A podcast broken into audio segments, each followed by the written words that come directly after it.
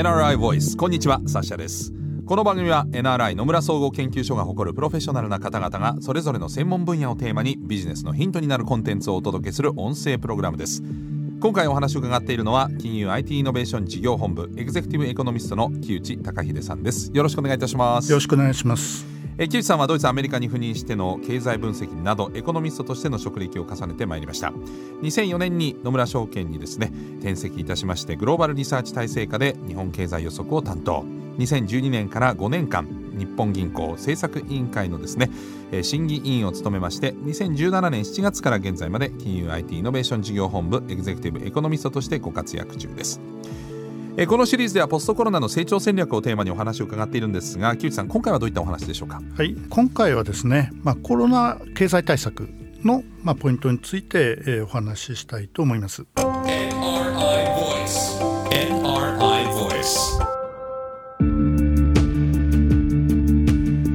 改めましてお話を伺っていくのは金融 IT イノベーション事業本部エグゼクティブエコノミストの木内隆秀さんです。よろしくお願いします。よろしくお願いしますえー、さて前回はポストコロナの成長戦略の最優先課題を伺いました、まあ、生産性の向上、えー、成長力の向上、まあ、ここにあるというお話でしたが、えーまあ、コロナ関連の経済対策、まあ、もうちょっとこうあの身近なところというか、えー、短期的なところで伺っていきたいと思うんですがコロナ関連の経済対策はその経済政策の中でどういう位置づけに、えー、お考えでしょうか、あのー、やっぱり経済政策っていうのはですね、まあ、時間軸をちゃんと明確に分けてやる必要があるので、はい、まあ、短期の経済政策なのか、まあ、中長期的に日本経済を強くする政策なのかとまあ、分ける必要があるんですが、ええ、まあえっと、大抵そこはミックスになっちゃうんですね。はい、であのコロナ対策っていうのはまさにですね短期の経済政策だということをちゃんとですね意識してやる必要が、えー、あるというふうに思います。はい、で前回あの格差よりも成長が重要だっていう話をさせていただいたんですが、はい、ただコロナ問題についてはですね、まあ、それによって所得がすごく落ちてしまった人生活の基盤を失いつつある人、うん、そして格差が広がったということがあるので短期の政策としてはそのやっぱり格差を少し縮小させるようなですね、うん、えー、政策を考える必要があるんだろうとは思います。はい。あのこれまでに経験してきた、ね、景気後退、まあ、あの近年でいうと例えばリーマンショックとかああいうのだと、まあ、金融経済をきっかけに、まあ、全体的にこうドワーッと景気が後退しちゃうっていうイメージでしたけどコロナ禍ってのはやっぱりちょっとそもそも感染症がきっかけなのでちょっと特徴が違うんですかねこの景気に対しては。これは普通の景気の後退とはだいぶ違うと思いますし、ええ、あの政策を考えるともそこは非常に重要なんでちゃんとそこは踏まえてやらなくちゃいけないっていうことなんですが、はい、まずやっぱり個人の消費行動が変わってるわけですね。はい、で感染リスクを恐れるがゆえにですね例えば外食とかまあ、飲食、それから旅行とかアミューズメント、まあ、そういったところの消費を控えていると、はい、ただ一方で所得は落ちてない人も多いので、ええ、じゃあ別のところでお金を使うということをしているわけで、まあ、巣ごもり消費のようなものですね、はい、ですから家に行って使うもの、はい、例えばまあ家具とかですね家電製品とか、うん、あるいは家自動車とはい、まあ、こういったところにですね結構高額の自動車とかですね、まあ、高額の腕時計とか、うん、高級マンションとか結構今売れてるんで、はい、あの普通の景気の後退とは違うわけですね。うん、でですから大きな流れで言うと、まあ、サービスの消費を減らして、まあ、物の消費を、まあ、増やすと、まあ、いうようなことが起こってます。そうしますとサービス関連で働いてる特にこう旅行関連とか飲食の企業は厳しくてですね、はい、そこで働いている人の所得は落ちるんですけども、まあ、一方でこう消費が増えてる産業ではですね、まあ、雇用も増えて、えー、所得も上がってるということで、こう格差がですねかなり広がってると、まあ、いうのが大きな特徴というふうに思います。つまりその感染症が広がってる間だけの、えー、一過性の格差拡大ですよね。でこれがそのままいっちゃうと、まあ、また大きな問題になっちゃうと思うのでその格差の縮小をしていくということがコロナ関連の経済対策というまあ、一時的には格差が拡大してますので、まあ、その時に所得がすごく落ちてしまった人を、まあ、救っていくというのは基本的にはですね、はい、まあ、コロナ対策です。でえー、と実はじゃあコロナ問題がですね解消されたら元に戻るのかっていうと大阪元に戻らない部分があると思います。例えば外食旅行の回数をですねコロナ前と比べると10%減らすとかですね、はい、ですからこうレストランとかまあ、あるいは旅館もそうだと思いますがあの消費者の目は多分厳しくなってですね選別していくことになると思いますので、うんはい、あの競争力がある企業には顧客が100%戻るんですけども、はい、まあ、そうじゃないところも出てくるのでやっぱりそこはいずれはですね業態転換とか、まあ、企業側の努力も必要になってくると思いますが今はまだその局面ではなくてですね、えー、所得が落ちてですね、企業の経営が厳しくなって働いている人の所得が落ちた分を、まあ、一旦こう支援すると、まあ、いうのが必要な局面にですね、はい、えー、まだあるんだと思うんです。ね。でその時に一律税金っていうかですね給付金みたいなで、えー、救うというよりはですね、はい、できればあの給料が上がってる人も結構いるわけなんで、はい、できればそういうお金でですね困ってる人を救うようなお金の再配分みたいな、うん、まあ、そういった発想でですねあのコロナの経済対策を考える設計する必要が本当はあるんじゃないかなと思います。まあ、つまり、えーと、収入が増えた人による、まあ、税収が増えた部分のところから、えー、困っている人にということですか？その一律給付金以外でいうと格差縮小策というとですねこれは私はいずれはやはりこう次元的な増収策増税策っていうのは必要なんじゃないかなと思います、はい、例えば10年前のですね東日本震災の時には、はい、まあ、復興特別税というのがありまして次元措置として、まあ、企業所得税個人の所得税を、はいまあ、上げると、まあ、個人についてはまだ続いてますけども、えー、あのまあ、そういうような形でやっぱりやる必要があってですね。これまあ、国債で賄うとですね あの、まあ、60年先の人まで負担することになりますので、はい、そうじゃなくて今コロナって普通の景気の後退とはやっぱり違うわけですからうるっと企業もいっぱいいるわけですね。うん、ですから、まあ、できればそういう人たちをターゲットにして、えー、次元措置として上乗せの税金を払ってもらうと、まあ、いうような形でですね、まあ、賄うのがいいんじゃないかなとただ現状ではまだその財源の議論っていうのがですねまあ、日本では出てきてなくてですね、これは他の国では結構出てきてるので、まあ、ここまでこう財政環境悪い日本でそういった議論が出てこないっていうのもちょっと問題かなとはまあ思ってます。なんで出ないんですかね？えー、これはですね増税はみんな嫌いだからっていうのは まあそそれはまあ世界中どこでもそうですけど、えーまあ、増税を掲げるとやっぱり選挙に負けるっていうのが、はい、まあ、あるんですよね。説明が足りないってこと。えーと、やっぱりこう目先の利益にみんな振り回されてしまうわけですがでも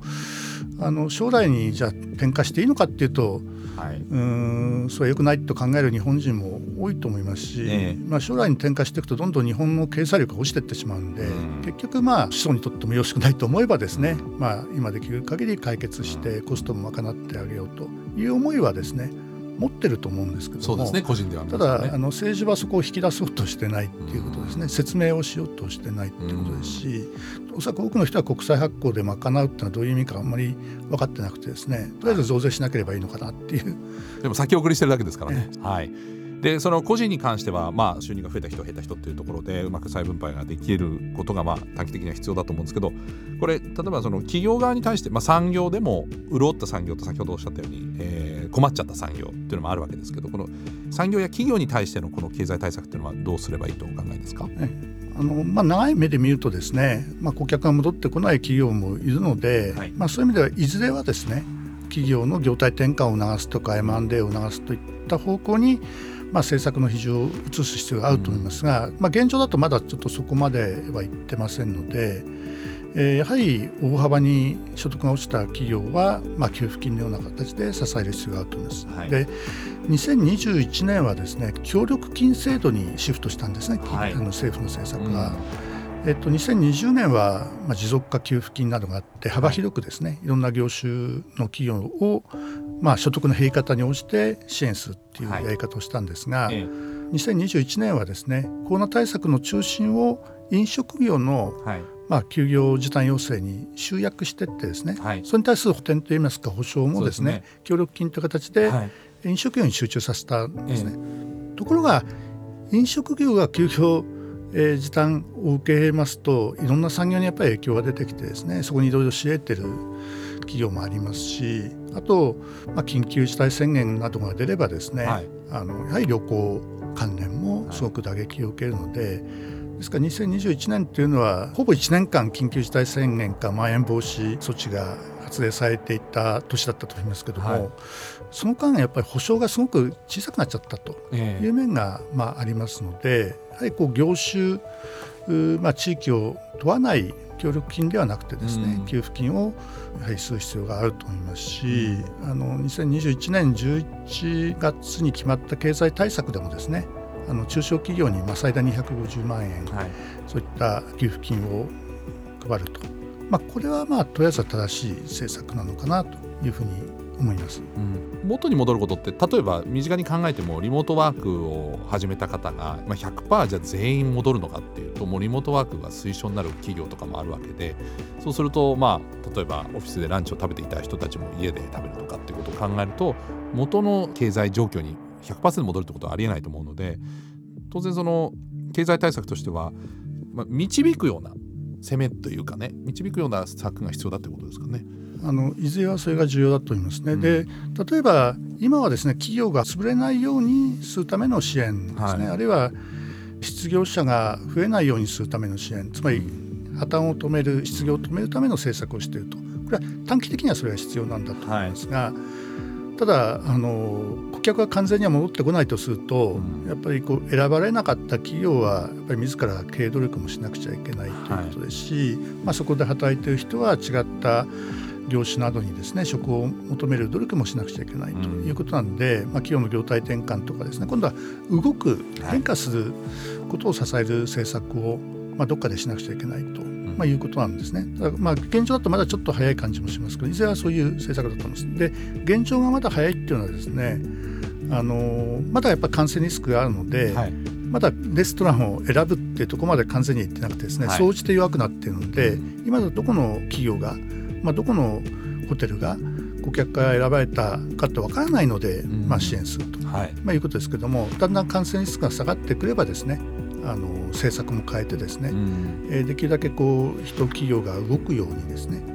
することが必要です。それが多分経済の効率をうまくするとコロナ前よりも高めることができると。というのは、えーと、コロナ問題で非常に打撃を受けているですねこう飲食とかあるいは旅行関連とか宿泊業などがですね、はい他の国と比べて日本の生産性が著しく低いところなんですね。アメリカのこう4分の1とかですね半分以下、まあ、そのぐらいまで低いのでまあある意味こうコロナを機化としてですね、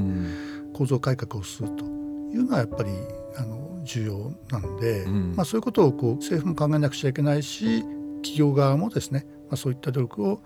しなくちゃいけなくてですね、うん、ずっと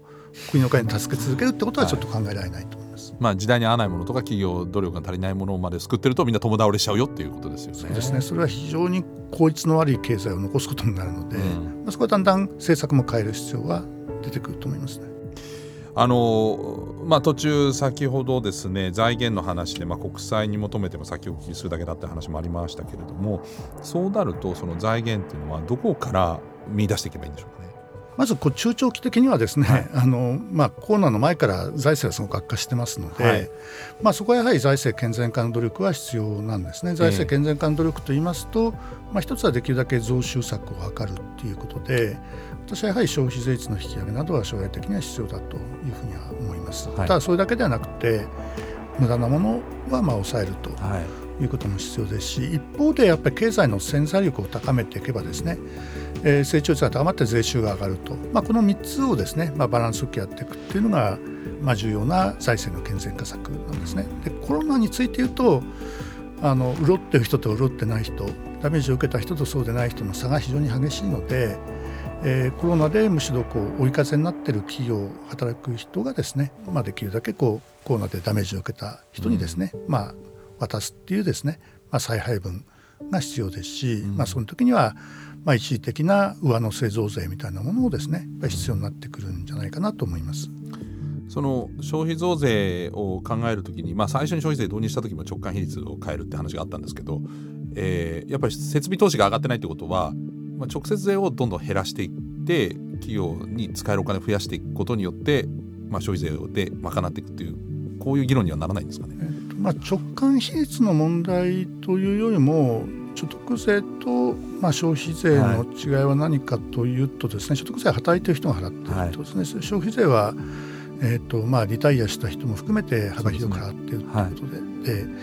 やはり社会保障制度は非常に厳しい状況にあるので、うん、まあ、それについては働いている人だけに負担がどんどん高まるのはやっぱりまずいですから、うん、だんだんとやはりリタイアした人の負担もですねそうにしてもらう必要があるということを考えるとですねさらに膨らんでいく社会保障制度を賄っていく財源としてはですねおそらく所得税っていう直接税よりもまあ消費税っていうですね間接税の方が重要になってくると思いますね。でさらにもうちょっと先まで見るとですねやはり日本のこう高齢者も実は格差が大きいんですね、はい、あの所得の格差もそうなんですけどもあの資産の格差が大きいので、はい、今はこう年金とかもそうですけど所得で切ってるんですよね。はい、でまあ、年齢で切り所得で切るっていうことなんですがじゃあ資産はどうするのかっていう、資産いっぱい持ってる人は所得がなくてもですね非常に裕福なわけなので。あのここはあの簡単な議論ではないんですけどやはり高齢者を視野に入れた所得への課税というのはやっぱり考えていかなくちゃなかなかやっぱり財源は出てこないっていうですねいうことになるので消費税率引き上げだけでこういう社会保障を賄っていくということではないと思います。なるほど少し話もあの脱線しましたけど、はい、でもそこも含めて、えー、考えていかないと抜本的な解決にはつながっていかないというところで、えー、続いてねあのこの先はポストコロナの成長戦略においてこれも重要なポイントとなる財政悪化の問題について詳しく伺っていきたいと思います、えー、次回もどうぞよろしくお願いいたします。よろしくお願いします。